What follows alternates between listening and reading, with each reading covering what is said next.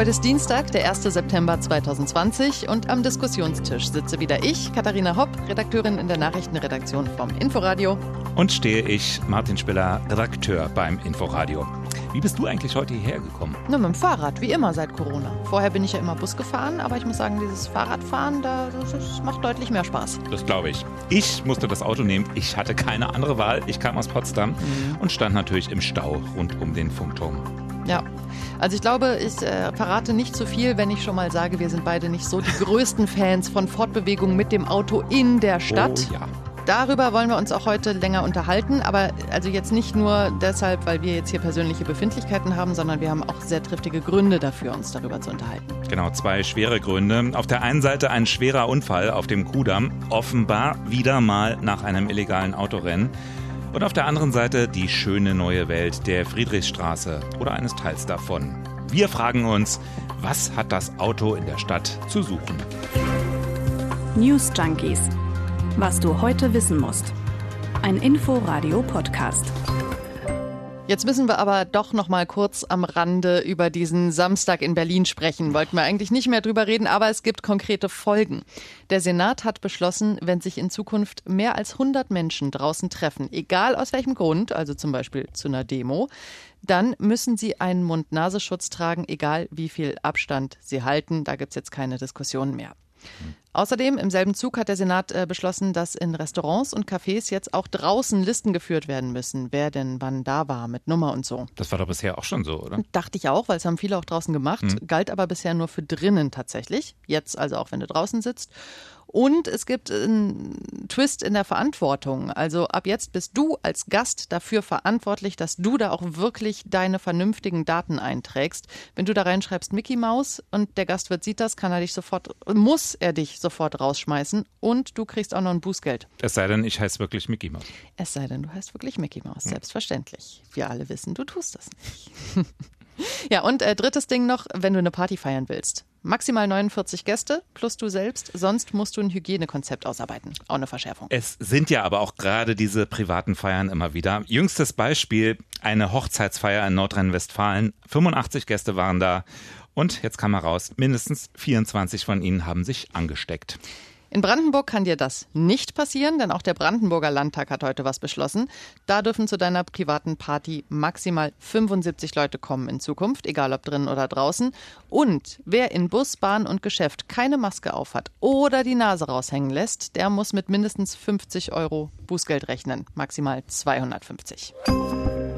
Heute gab es neue Zahlen zur Arbeitslosigkeit. Die waren für Berlin und Brandenburg den Umständen entsprechend positiv. Anders nämlich als im Bundestrend ist die Zahl der Arbeitslosen leicht gesunken. In Berlin um 1000 gegenüber dem Vormonat, in Brandenburg immerhin um 1200. Wie kommt's?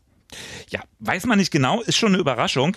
Einerseits stellen die Unternehmen offenbar wieder mehr ein, mhm. andererseits werden auch weniger Leute entlassen. Aber im Vergleich zum Vorjahr nehme ich mal an, dass äh, die Arbeitslosenzahl schon noch deutlich höher liegen, oder? Also es, jetzt August und August verglichen. Es sind sowohl in Berlin als auch in Brandenburg äh, schon noch deutlich mehr Leute als im vergangenen Jahr. Aber da gab es eben auch noch nicht dieses gewisse Virus.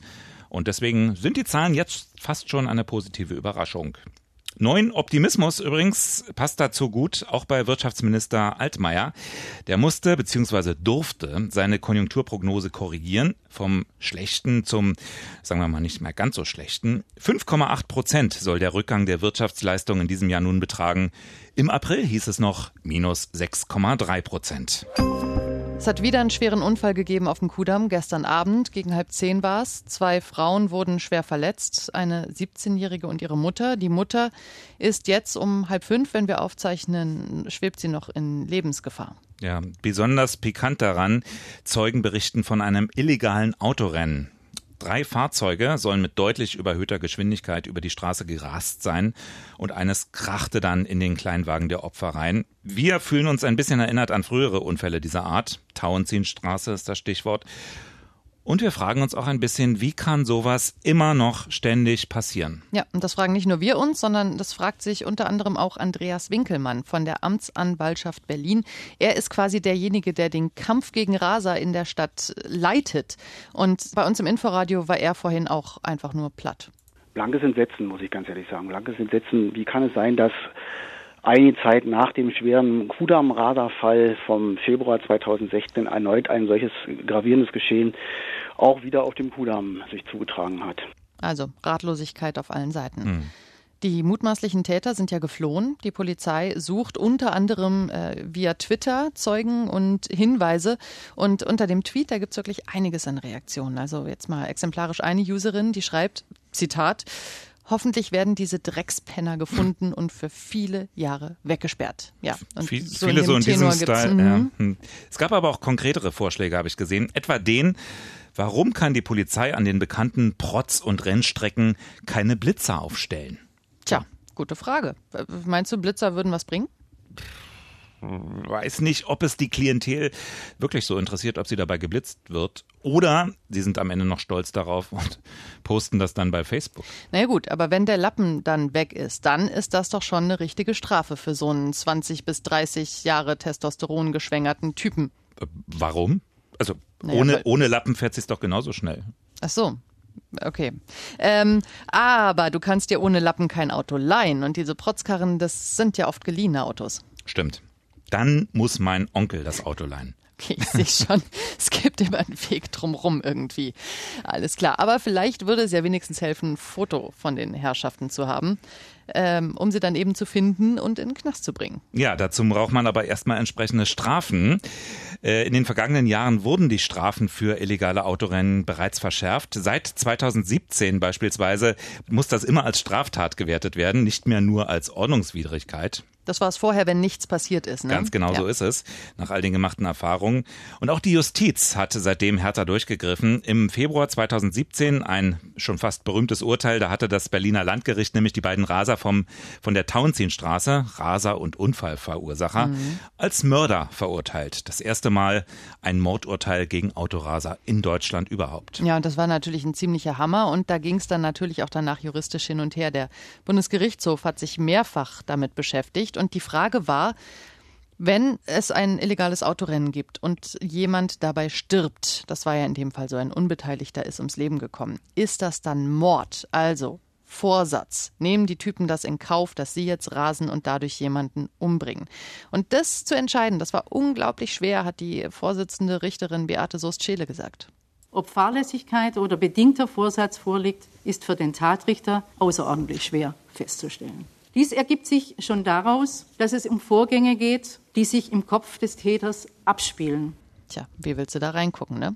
Aber im Juni hat der BGH dann eine endgültige Entscheidung gefällt und gesagt, ja, jedenfalls bei einem der beiden ist bedingter Vorsatz feststellbar, der hat einen Mord begangen. Und das heißt halt wirklich in der Konsequenz für alle anderen, wenn du rast oder dir ein illegales Autorennen lieferst, musst du damit rechnen, dass du lange in den Knast kommst, wenn ja. was passiert. Starke Abstreckung. Aber Jetzt muss man sich die Zahlen angucken von der Polizei. Demnach hat das nicht so viel gebracht mit der Strafverschärfung, denn die Zahlen für illegale Autorennen sind eher noch gestiegen. Hm. 2019, ich habe die mal zusammengesucht, nur 2019 gab es in neun Bundesländern zusammen 1900 illegale Rennen. Das sind 700 mehr als ein Jahr zuvor. Wow. Und davon 390 Fälle alleine in Berlin. Mehr gab es nur in Nordrhein-Westfalen, 659. Ja, und äh, Moment, Nordrhein-Westfalen ist aber deutlich größer als Berlin. Da leben auch deutlich mehr Einwohner, ne? Also, du sagst es, also mehr Einwohner, mehr Raser, potenzielle jedenfalls. Einen richtigen Schub gab es dann in diesem Frühjahr, weil klar, da war Corona, da waren die Straßen eben besonders leer. Und äh, in den Kalenderwochen 11 bis 15, also in nur fünf Wochen, gab es 92 verbotene Rennen. Zum Vergleich im Vorjahr, also 2019, waren es 36 Rennen. Und der Trend geht auch noch zum Alleinrennen, denn, das ist auch wichtig, Autorennen bedeutet ja nicht zwangsläufig eine Wettfahrt gegen einen anderen Rowdy. Es kann auch die Wettfahrt sein gegen die Uhr. Gut, also Strafverschärfung hat offenbar nicht allzu viel gebracht, lernen wir daraus. Ähm, ja, wenn sich Leute noch nicht mal von der Aussicht auf eine Mordanklage abhalten lassen, was, also was denn dann? Fällt dir irgendwas ein, wie man das sonst äh, bekämpfen könnte? Straße verengen, irgendwie nachts Poller rein, dass man da nicht mehr durchrasen darf, also rein physikalische Maßnahmen ergreifen, bauliche Veränderungen. Oder aber, äh, ne, oder wir, wir schmeißen die Autos einfach komplett raus. Ist so, so wie hier jetzt auf dem Teil in der Friedrichstraße. Genau, da ist doch jetzt vor wenigen Tagen dieses große Pilotprojekt gestartet, ne? Für fünf Monate, glaube ich, keine mhm. Autos. Genau, seit Samstag ist so ein bisschen untergegangen, weil Samstag war ja Hm. anderes los da in der Ecke. Aber äh, genau, seit Samstag offiziell Abschnitt zwischen Stadtmitte und Französische Straße äh, für Autos gesperrt. Und ich würde sagen, wir lassen vielleicht unsere Verkehrssenatorin nochmal erklären, warum. Also hier, Regine Günther von den Grünen. Wir haben vor allem gesehen, dass in den letzten Jahren die Friedrichstraße an Qualität massiv eingebüßt hat. Viele Geschäfte und Unternehmen haben die Friedrichstraße verlassen. Viele Geschäfte stehen leer.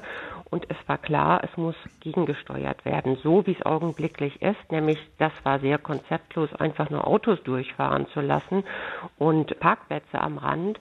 So haben wir einen Erosionsprozess gesehen. Also sind jetzt dann sozusagen die Geschäfte begeistert oder klagen die jetzt wieder rum, dass die Leute da nicht mehr parken können, wie so oft bei anderen Projekten dieser Art? Ja, warten wir mal ab, wie sie Hm. es denn dann so finden werden. Das ist ja jetzt gerade mal ein Tag so richtig rum, wenn du willst, oder anderthalb. Äh, vorher hat es Umfragen gegeben, da hat knapp die Hälfte der Ladenbesitzer gesagt, dass sie das ganz gut finden, das mal auszuprobieren. Andere Hälfte fand es doof. Und äh, der Handelsverband, der war so ganz meckerig vorher und hat gesagt, nee, ach, das wird nichts, das ist da eh keine Flamier Flaniermeile, das ist viel zu eng, da gibt's keine Bäume. Ja, Bäume stehen da jetzt. Ja, kann man ja hinstellen. Aber eng ist es trotzdem noch. Das stimmt. Gefällt das jetzt den Flaneuren? Vielen offenbar schon. Nee, fühlt sich gut an. Viel Platz, schön für die Fahrradfahrer. Ganz super, ich finde es hervorragend. Die Straße gewinnt natürlich ohne Ende dadurch. Auch die für die Fußgänger, wenn sie die Straße überqueren wollten. Ich finde es entspannt. Andere allerdings fürchten, dass der Verkehr sich jetzt verlagert in die Nebenstraßen. Fünfeinhalb Monate. Oh je, die armen Autofahrer. Wo kommen denn die in den Nebenstraßen? Die sind alle zu, wa? Da kommen mehr Autos, dann stehen die im Stau und dann ist ja Luftverschmutzung. Dann ist es ja so. Die können ja sich nicht bewegen. Das- Die Motoren arbeiten dann und dann ist es. Ach, ich finde diese Fantasielosigkeit immer faszinierend. Ne? Leute können sich nicht vorstellen, dass man irgendwo einen Baum hinstellt. Leute können sich nicht vorstellen, dass es einfach mal eine ganze Ecke der Stadt ohne Autos gibt. Das äh, ne, gilt da für die Friedrichstraße, genauso wie für den Bereich Kudamm-Tauenziehen. Da Mhm. könnte man doch auch wirklich einfach mal dicht machen. Dann gibt es da auch keine Raser mehr. Und das wird ja auch tatsächlich schon seit Jahren diskutiert. Und da übrigens äh, unter anderem ne, Initiative der Händler, die wollen das, weil sie sagen, die Leute haben überhaupt keinen Bock mehr hier lang zu laufen. Aber es passiert halt nicht. Ja, es wäre ruhiger, es wäre, die Luft wäre auf jeden Fall besser. Aber die Debatte ist ja nicht neu, wir kennen das ja alles. Ich bin ja ein bisschen älter als du. Und ich erinnere mich noch gut an die Debatte zum Beispiel um die Einführung der Busspuren auf Kudamm und Tauentzienstraße. Das war, ja, das war damals 1990 durch den ersten rot-grünen Senat unter Walter Momper als Bürgermeister.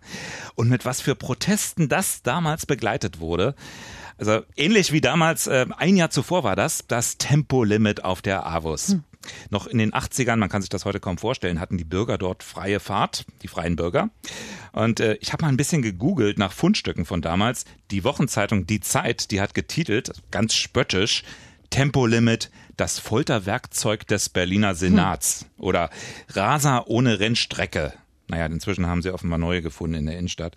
Ja, oder auf den Bundesautobahnen. Das ist ja ganz, aber egal, zurück zum Thema. Ja, oder die Abendschau, damals noch das SFB, die hatte im Mai 89 eine Telefonumfrage veranstaltet und innerhalb von 15 Minuten meldeten sich 50.000 Anwohner. Oh Gott, da Dann haben alle was zu sagen, ja? und dann brach der Polizeinotruf zusammen, weil die Umfragenummern ebenfalls mit einer Eins begannen. Ergebnis 41 Prozent der Anrufer aber für ein Tempolimit und 58 Prozent damals also noch eine Mehrheit gegen das Limit. Was für ein Kulturkampf. Überhaupt, ich, ich weiß nicht, wie es dir geht, mich erstaunt das immer wieder, gerade in Berlin, wenn es darum geht, eine vielleicht nicht ganz so autogerechte Stadt zu schaffen, dass das immer gleich als so ein fieses, antibürgerliches, linkes Projekt angesehen wird. Ach, ich glaube, das ist gerade nicht unbedingt jetzt ein äh, Berliner Phänomen. Mhm. Nur in Berlin haben wir halt eine eher linksgerichtete Regierung. Und ich glaube, das sind einfach zwei Punkte. Also A ist irgendwie Auto und konservativ. Das hat sich irgendwie so miteinander verbunden, was glaube ich auch viel mit Erhalt zu tun hat. Ich will Erhalt aber auch von- die Umwelt erhalten. Ja, aber es geht ja auch darum, Erhalt von Arbeitsplätzen und äh, von Zugängen, sage ich mal, auch zu Geschäften und so. Ich glaube, da möchte, möchten viele einfach dann auch nicht sich so umdenken. Und zum anderen ist halt alles, was irgendwo als revolutionär irgendwie gesehen wird, wird halt oft eher mit links assoziiert, weil, weil so ne, Revolutionen halt dann doch prinzipiell eher von der linken Seite oft kommen. Aber ist es denn revolutionär, äh, andere Verkehrsmittel, Fahrrad, Fußgänger äh, gleichberechtigt neben das Auto zu stellen? Ja, wenn du dir Deutschland seit spätestens den 50er Jahren anguckst, ist das tatsächlich revolutionär. Nun ist, wie der Zufall es so will, haben wir ja gerade wieder so eine linke Regierung, ein rot-rot-grünes Bündnis ja. in Berlin. Das hat sich das Thema ja wie von konservativer Seite sozusagen erwartet auf die Fahnen geschrieben und schon vor zwei Jahren ein Mobilitätsgesetz verabschiedet. Genau, mit klaren Regeln für das Miteinander von Auto, Bus, Fahrrad, Fußgänger, Lieferverkehr, you name it. Äh, außerdem steht da auch ganz klar drin, dass jede Hauptstraße einen Radweg bekommt, dass Radschnellwege ausgebaut werden. Also im Prinzip wirklich alles, was es braucht, um da eine gewisse Gleichberechtigung einfach unter den Verkehrsteilnehmern herzustellen. Klingt gut. Jo. Was ist seitdem passiert? Also ja. 500 Meter autofreie Friedrichstraße für fünf Monate. Das ist dann vielleicht auch was, was äh, linken Regierungen gerne nachgesagt wird, dass das eine halt der Idealismus ist und das andere die Umsetzung. Keine Ahnung, ist schwer zu sagen. Die Zwischenbilanz jetzt nach zwei Jahren ist ausgefallen, äh, Corona-bedingt, wie es von der Senatsverwaltung hieß. Hm. Es gibt aber Spekulationen, sogar auch aus Reihen der mitregierenden SPD, dass das vielleicht auch so ein bisschen vorgeschoben war, eben weil die Bilanz nicht ganz so super ist. Jedenfalls nach einem Jahr die Bilanz, äh, da war die Kritik vernichtend. Da hieß es, viel vorgenommen, kaum was geschafft. Man muss ja auch immer aufpassen, ob jeder so diese Perspektive einnimmt. Auto am besten raus aus der Stadt. Naja, oder wenn, zumindest nicht mehr so dominant, ne? Genau. Darum geht's ja. Also wenn man zum Beispiel mal auf den Kurfürstendamm geht, ne? muss man nicht auf den späten Samstagabend warten.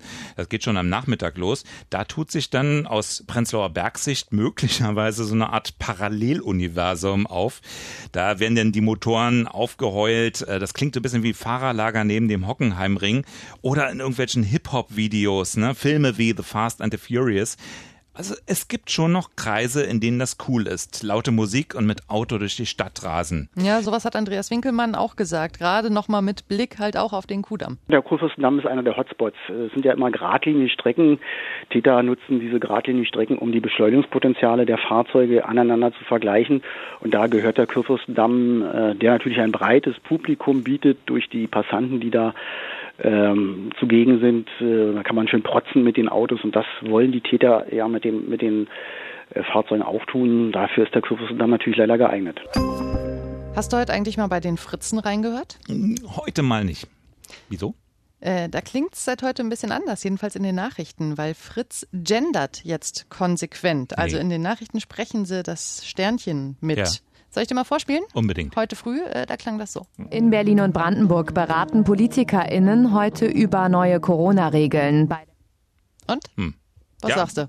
Starkes Symbol, bestimmt viel Aufmerksamkeit, gerade wenn man der Erste oder Einzige ist, der sowas macht. Aber für mich, wenn ich ehrlich sein darf, es klingt noch schlimmer, als es aussieht.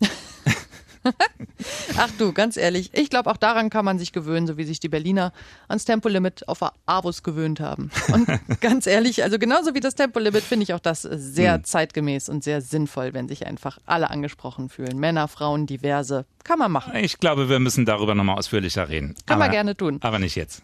Gut.